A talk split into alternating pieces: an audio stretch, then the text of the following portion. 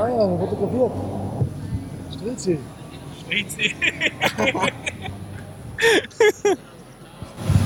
Hallo liebe Broadcasten-Community, wir melden uns hier heute live vom Business Maniacs. Und mit mir sind auf der einen Seite der Jürgen Tabauer, der Landesvorsitzende der JW Wien, auf der anderen Seite Walter Kreisel, CEO von der Walter Kreisel GmbH. Schön, dass ihr beide heute da seid.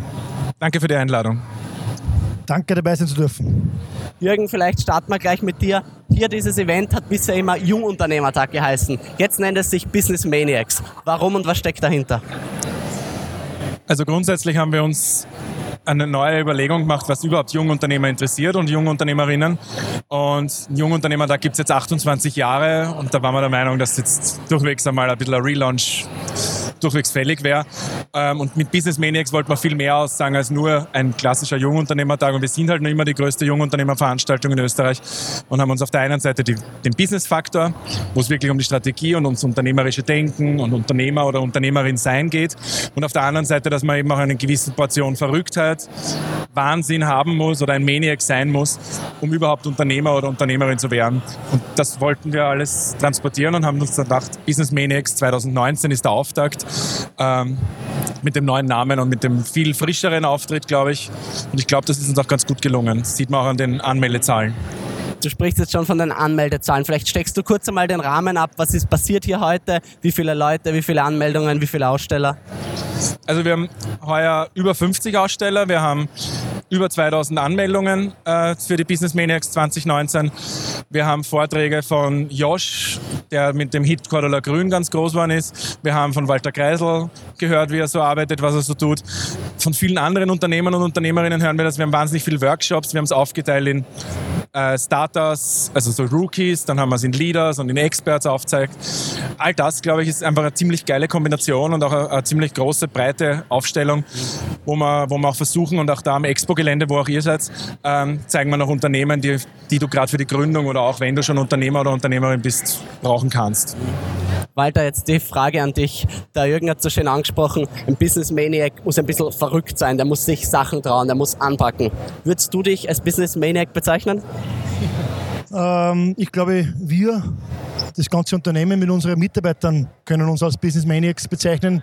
Und ich glaube auch, äh, die hier sind, nämlich alle Besucher, äh, die der Jürgen und sein Team hierher gefolgt sind und auch ihr, äh, weil Business Maniacs sind alle die, die was probieren, wie du schon gesagt hast, und, und, und was ausprobieren und was machen und schlussendlich einen Mehrwert generieren und einen Kundennutzen machen. Ja.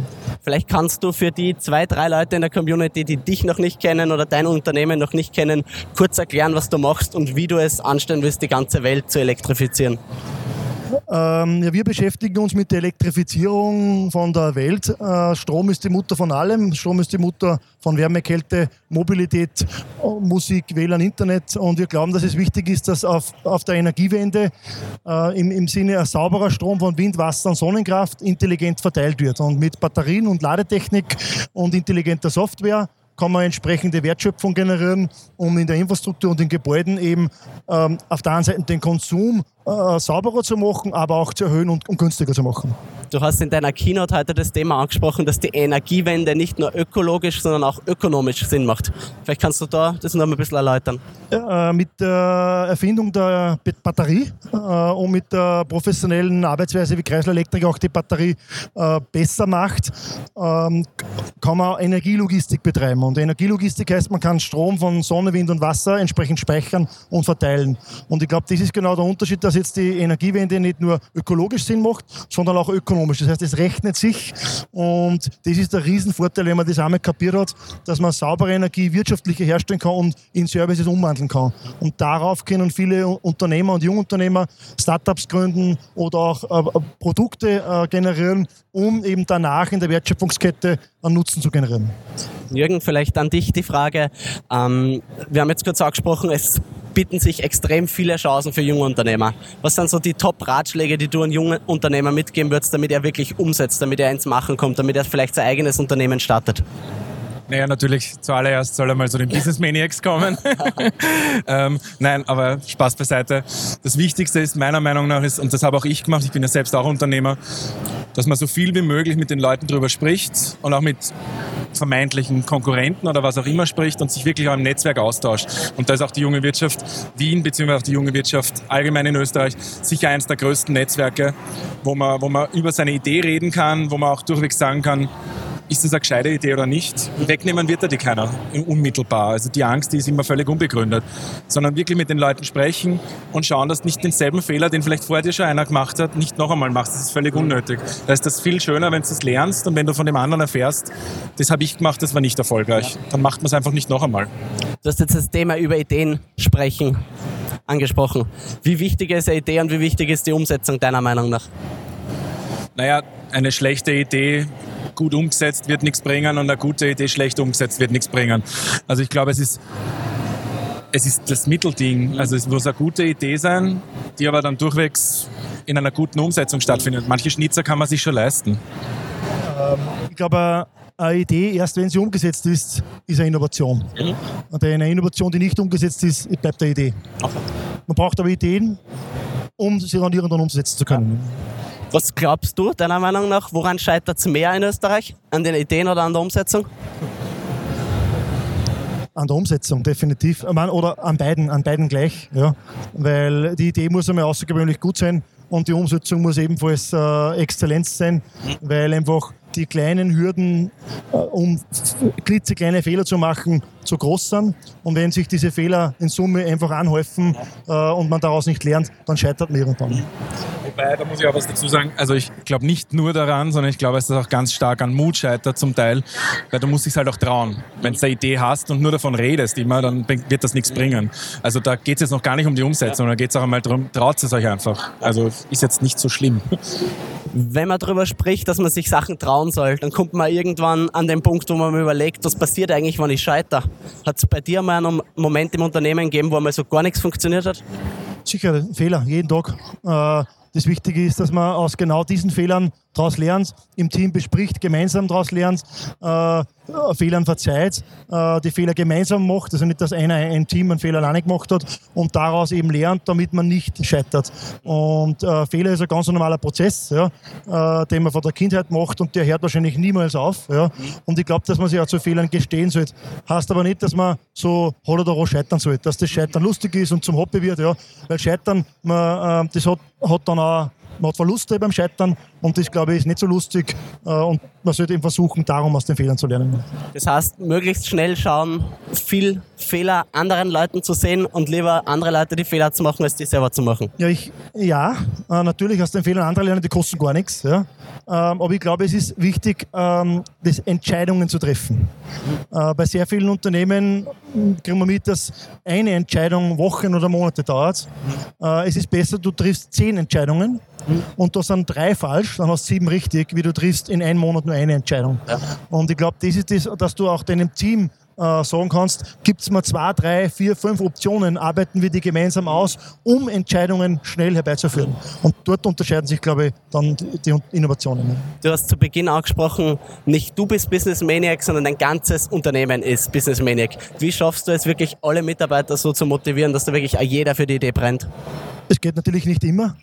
es wäre schön, ja. Äh, aber ich glaube, man braucht äh, Vision und man braucht Mission und man braucht eine Strategie. Und die, muss, die müssen alle verstehen. Mhm. Ja. Und wenn das alle verstehen, dann ziehen auch alle an einen Strang.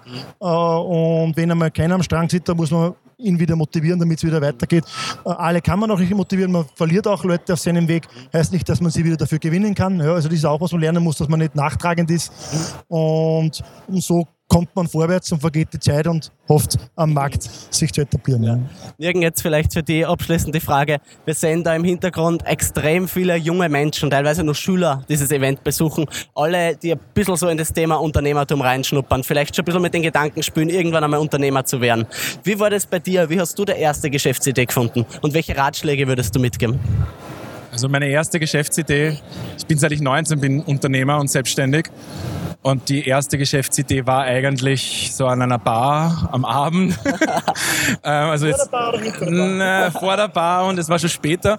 Äh, und es war auch eine super Geschäftsidee. Es hat auch wirklich Spaß gemacht. Ähm, und ich glaube, da war es, also ich hätte das nie gemacht, hätte ich gewusst, was das alles bedeutet mhm. damals. Und da war es einfach nur, ich habe mich halt traut und ich habe halt am nächsten Tag auch gesagt, du, wir haben ja gestern drüber geredet, das machen wir jetzt. Aber weil ich einfach der Meinung war, wir haben uns das ausgemacht. Das Gegenüber hat das eh nicht so gesehen, aber dann haben wir sich halt traut und haben es probiert. Und es ist auch lange gut gegangen. Äh, ich habe die Firma jetzt so nicht mehr, aber es, es ist gut gegangen und ich bin auch gut und erfolgreich dort ausgestiegen dann.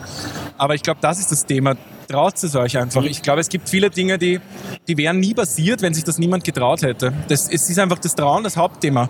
Mach's einfach, was soll dir passieren? Wir leben in Mitteleuropa, äh, in Österreich. Das habe ich mir immer eingeredet auch beim, beim, beim Selbstständigmachen, bei meinen Gründen. Die größte Herausforderung ist, dass ich jetzt vielleicht einmal scheitere und dass es vielleicht peinlich und unangenehm sein kann. Aber wenn das das Einzige ist, also es gibt so viele Dinge, die man noch dazu beachten sollte.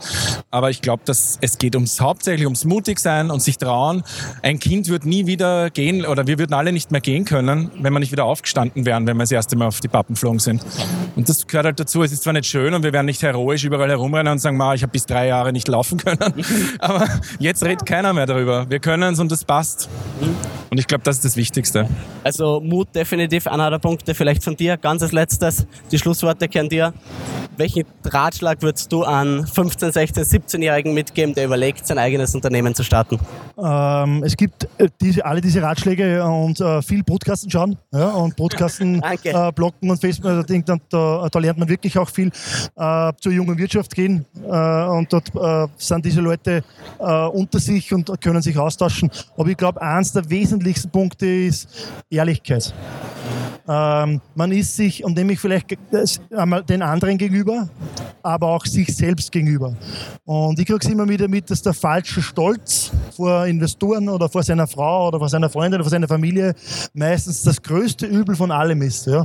Ähm, nur weil es einmal nicht so gut ist oder weil es ganz gut ist, äh, dass man immer gleich wieder an, an, eine Geschichte draus macht, das ist, glaube ich, nicht richtig, sondern man muss, wenn man sich selbst treu bleibt, heißt es das eigentlich, dass man ehrlich zu sich selbst ist. Ja. Und das ist, glaube ich, extrem extrem wichtig, weil dann kannst du draußen authentisch sein und dir werden auch dann Leute folgen, wenn es halt nicht so schnell geht, wenn es einmal anders ist. Wenn du ehrlich bist und die Leute um dich äh, auch so behandelst, äh, sagen, das ist wichtig. Und danke, dass ihr da seid dürfen. Danke an die JW. Willkommen. Äh, und danke fürs Interview-Podcasten. Wir sagen und danke, dass ihr zwar Zeit gehabt habt. Und wir melden uns in zwei Stunden wieder bei euch, dann wieder hier vom Business Maniacs. Bis dann. So. Tschüss. Super. Vielen Dank. Danke.